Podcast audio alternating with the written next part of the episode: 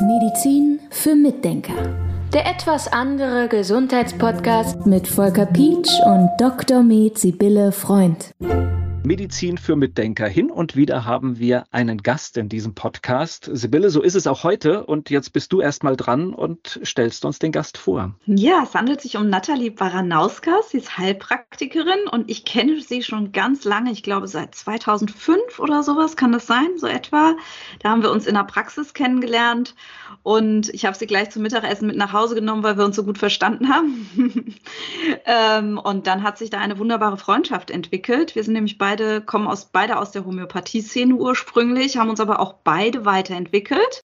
Und ähm, ja, Nathalie hat sich weiterentwickelt hinsichtlich Therapien von körperlichen Schmerzen mit der Hocktherapie und auch hin, hinsichtlich vieler Sachen, Hormone. Und was uns heute ganz besonders interessiert, ist die Rotatherapie und die Behandlung ähm, von Kindern, die Probleme haben mit ihrem Kieferwachstum.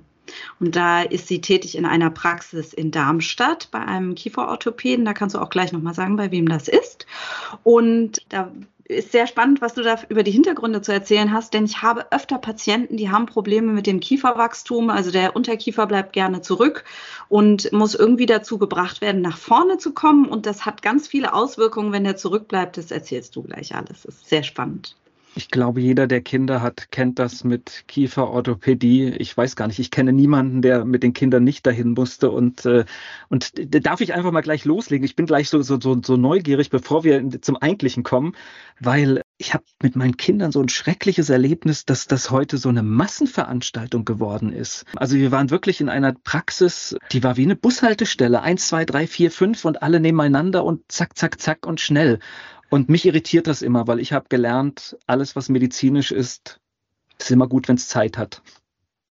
Ja, ganz genau. So, erstmal hallo und vielen Dank, dass ich heute hier sein darf. Danke an beide. Freue ich mich sehr. Also ich bin, wie Sibylle ja schon gesagt hat, Heilpraktikerin und bin seit 2010 eben auch in einer ganzheitlich kieferorthopädischen Praxis tätig, die ihren Sitz in Darmstadt hat und in Mainz. Das ist die Praxis von Frau Zöller und Frau Munk oder Frau Munk und Frau Zöller wie man will.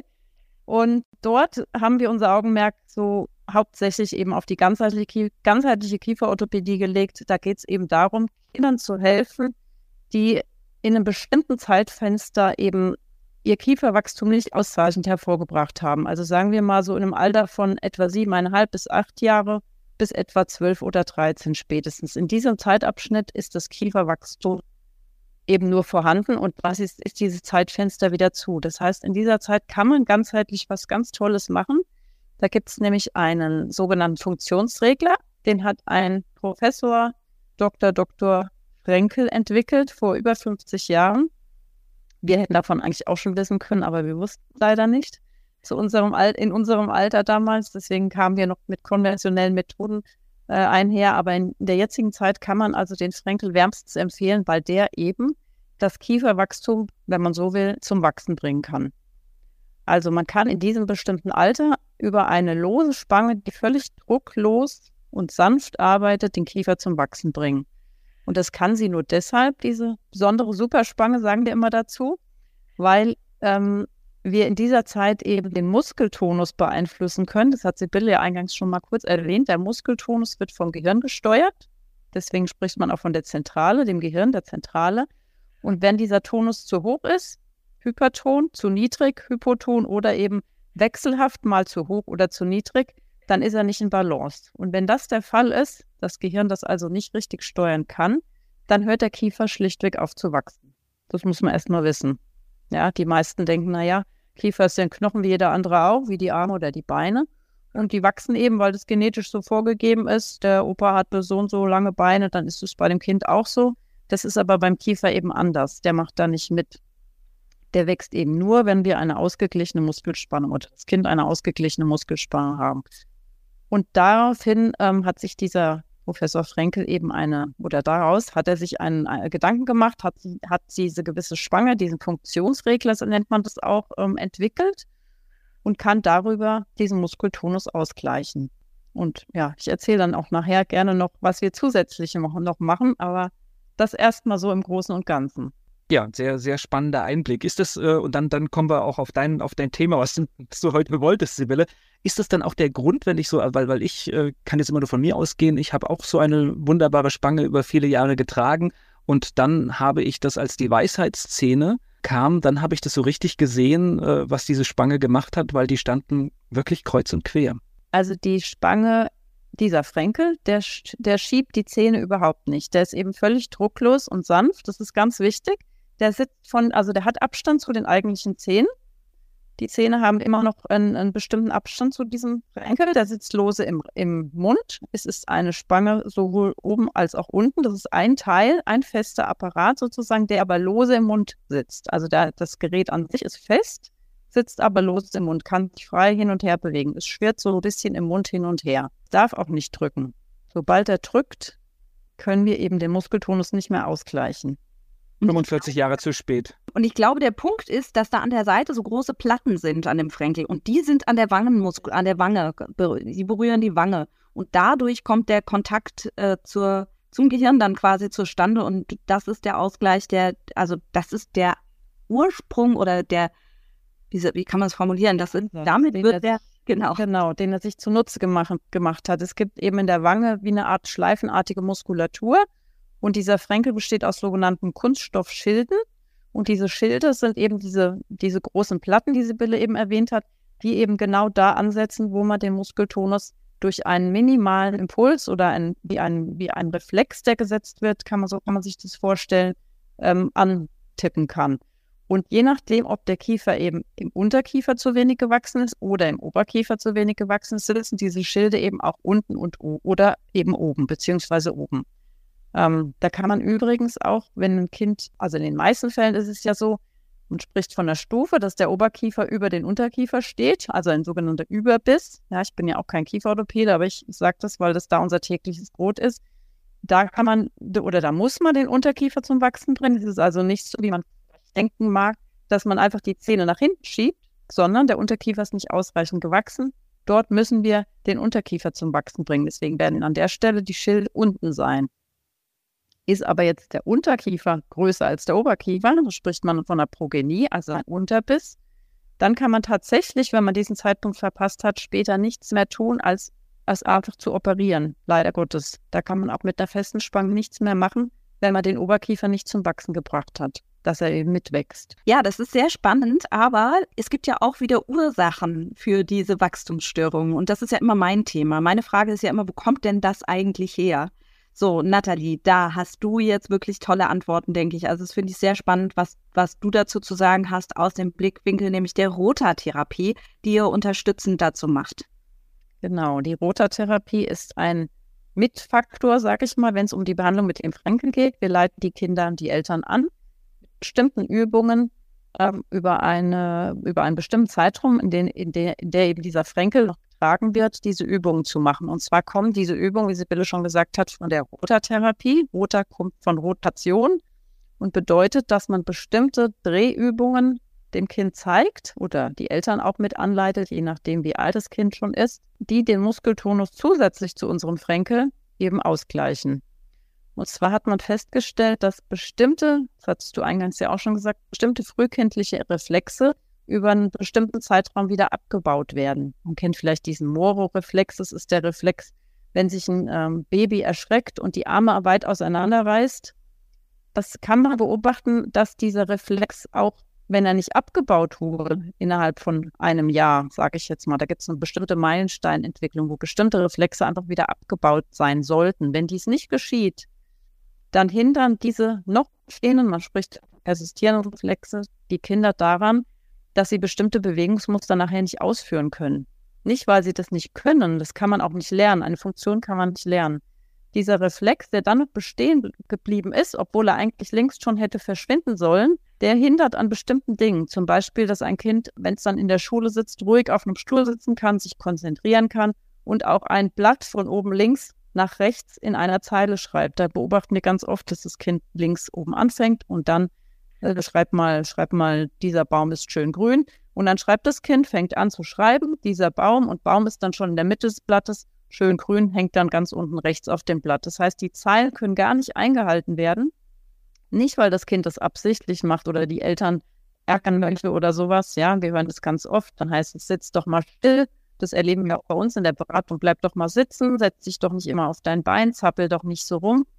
Das machen die Kinder nicht, um irgendjemand zu ärgern. Ja, sie können es einfach nicht anders. Also, und man kann diese Funktion eben nicht lernen. Man kann nicht lernen, sitz mal still, wenn ein bestimmter Reflex einen daran hindert, dass man das nicht zu können vermag einfach.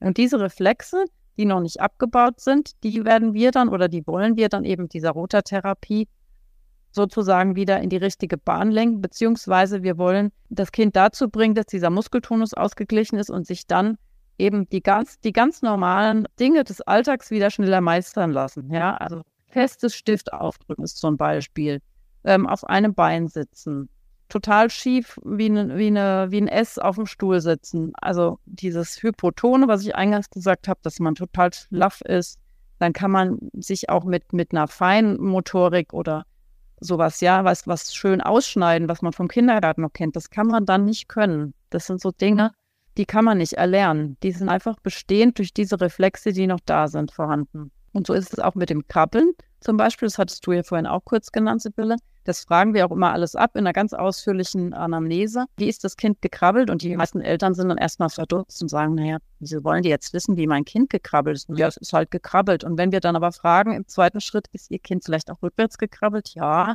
Und die finden es dann auch sehr süß oder lustig, aber das ist eben kein physiologisches Krabbeln.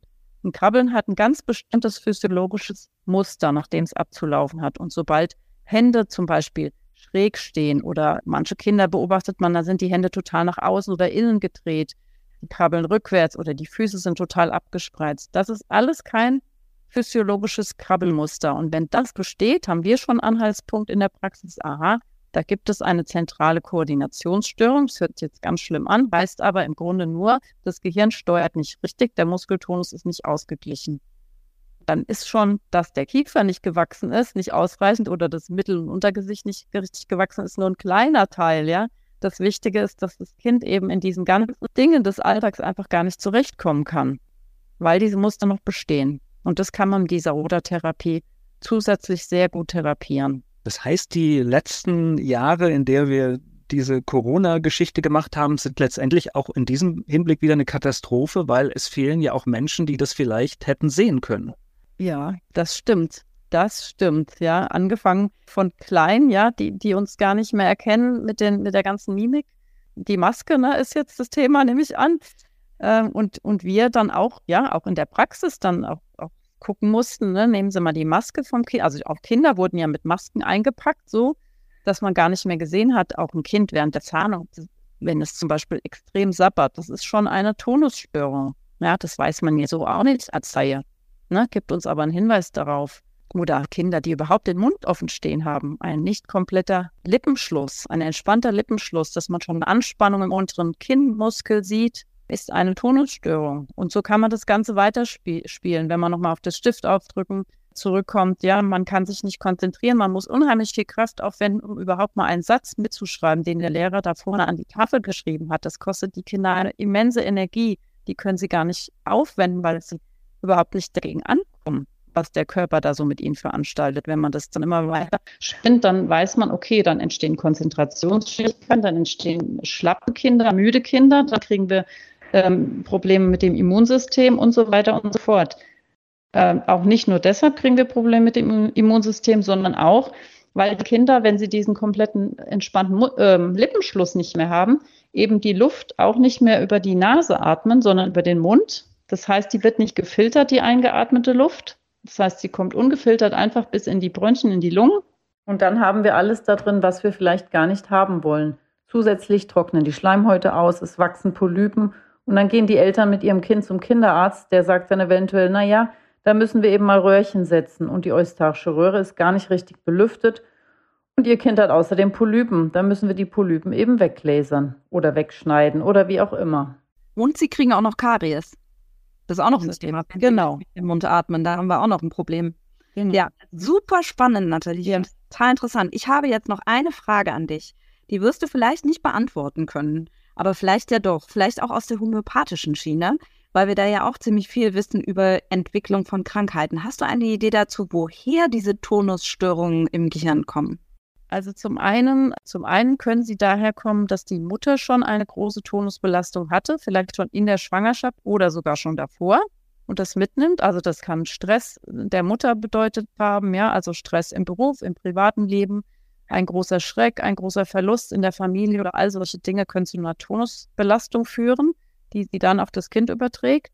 Ja, eine Progenie, der, das, was ich vorhin kurz gesagt habe, das ist ein, ein starker Unterbiss die ist auch oft ähm, genetisch herzuleiten. Also oft hatte der Opa oder, oder der Vater halt auch schon eine Progenie. Das ist auch schon genetisch bedingt. Aber diese Tonusbelastung, die kann auch durch die Geburt selber entstanden sein. Also ein Kind, was sich jetzt eben, wenn wir wieder, wieder bei Rota sind, Rotation, nicht durch den Geburtskanal dreht, wie es physiologisch eigentlich sein sollte, ja, sondern eben durch einen Kaiserschnitt entbunden wurde, dem fehlt diese Rotation und die Frau Bartel ist die Begründerin der Rotatherapie. Die hat schon immer gesagt, Rotation ist Nahrung fürs Gehirn. Also wenn diese Rotation fehlt, dann kann sich das Gehirn nicht richtig ausbilden, so wie es vielleicht soll. Das muss nicht sein, um Himmels Willen, aber das kann sein.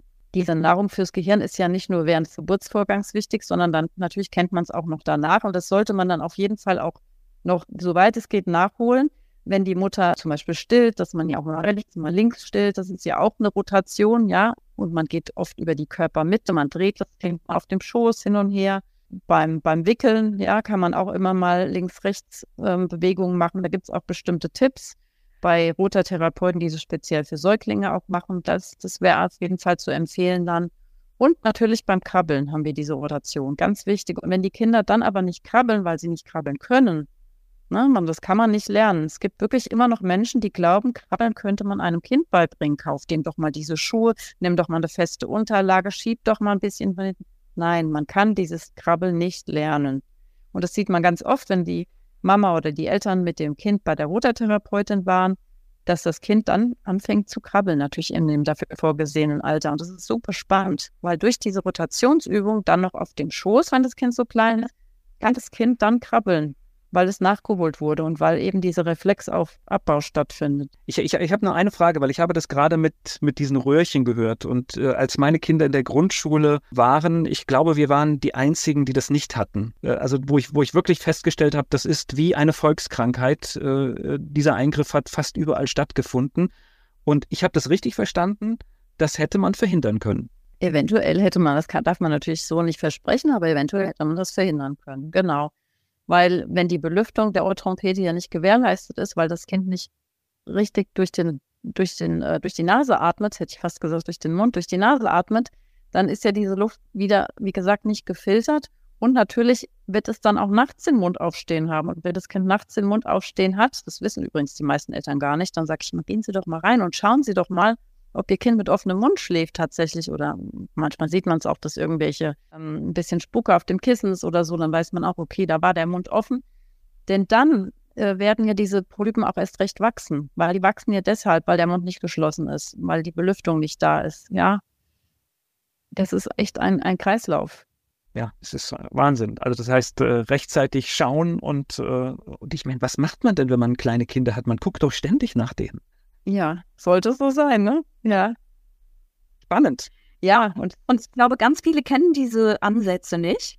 Also Rotatherapie, auch die Möglichkeit, wenn die Kinder dann so sieben, acht Jahre sind, dass man das Kieferwachstum beeinflussen kann ab, ab sieben, acht Jahren. Und deshalb ist mir das so wichtig, das in die Welt zu tragen. An wen können Sie sich denn wenden, die Eltern, wenn die das jetzt hören? Also Sie können sich natürlich an dich wenden und wir werden dich auch in den Shownotes verlinken und Sie können sich auch an die Kieferorthopädische Praxis wenden. Gibt es eine Seite für die Rotatherapie? Können wir da auch noch was in die Shownotes packen? Wie machen wir das denn? Also die Rotatherapie, ja, das findet man einfach, wenn man googelt unter Rotatherapie. Und die Praxis in Darmstadt ist die kfo-luisenplatz.de. Und in Mainz ist es kfo-lindenplatz.de.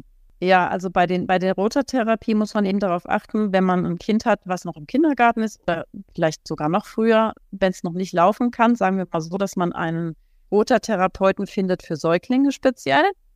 Und sobald die Kinder sich selber schon auf der Matte drehen können, so kann man es vielleicht auch festmachen, dann kann man einen ganz, ähm, kann man einfach nach einem Rotatherapeuten suchen. Das Thema der Kosten, wie, wie, wie sieht das aus? Ist das etwas, was die Kasse übernimmt? Ja, also das ist so mit den Kassen. Ähm, die Kassen übernehmen ja grundsätzlich eine kassenärztliche Behandlung. Das bedeutet, wenn den Kindern der Platz nicht ausreicht für die Zähne, die da alle noch kommen möchten, dann schlägt die Kasse vor, dass man eben vier gesunde Zähne extrahiert, um dann wieder dadurch Platz zu schaffen und dann eine konventionelle Methodik anzuwenden. Ähm, wenn wir aber mit der ganzheitlichen Methode arbeiten und die Kinder haben bestimmte, man nennt das Kieferindikationsgruppen, man spricht auch von KIK-Gruppen, ist die Abkürzung für Kieferindikationsgruppen. Wenn sie also bestimmte ähm, Raster dieser Vorgaben der Krankenkassen erfüllen, also einen Überstand der Zähne von so und so viel Millimeter haben oder einen Platzmangel, der so und so groß ist, ähm, dann greift die kassenärztliche Unterstützung insoweit, dass sie zumindest ihr, ihren Sollteil unterstützen. Und das ist eigentlich ganz prima, weil dann kann man damit zumindest ähm, versuchen, die Kinder so zu behandeln, ja, dass man so quasi so eine Mitbehandlung macht.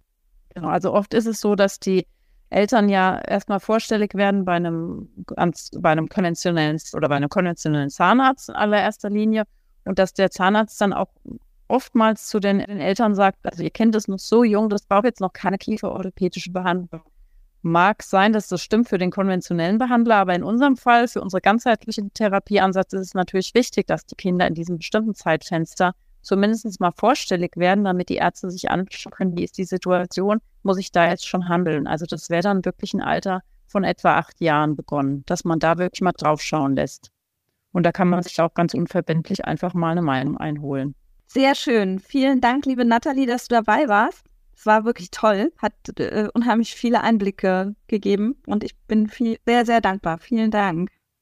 Sehr schön. Von meiner Seite auch vielen lieben Dank. Medizin für Mitdenker. Der etwas andere Gesundheitspodcast mit Volker Pietsch und Dr. Med Sibylle Freund.